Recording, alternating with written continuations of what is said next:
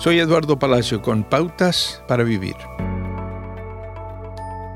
La supremacía es la condición de ser superior a todos los demás en poder o estatus.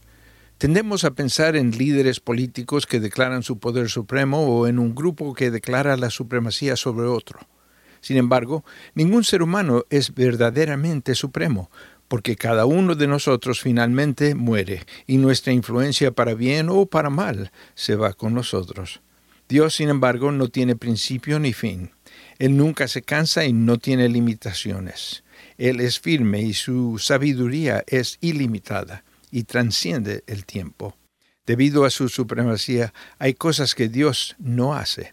Él nunca miente, porque Él es la verdad misma.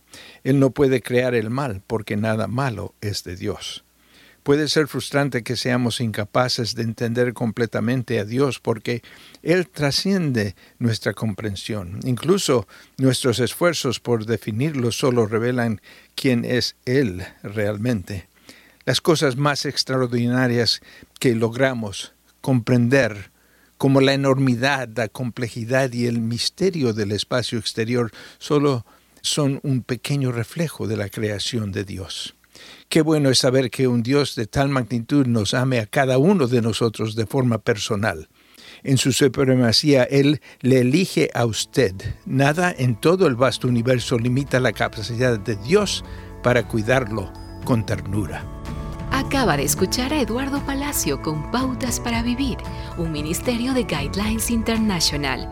Permita que esta estación de radio sepa cómo el programa le ha ayudado.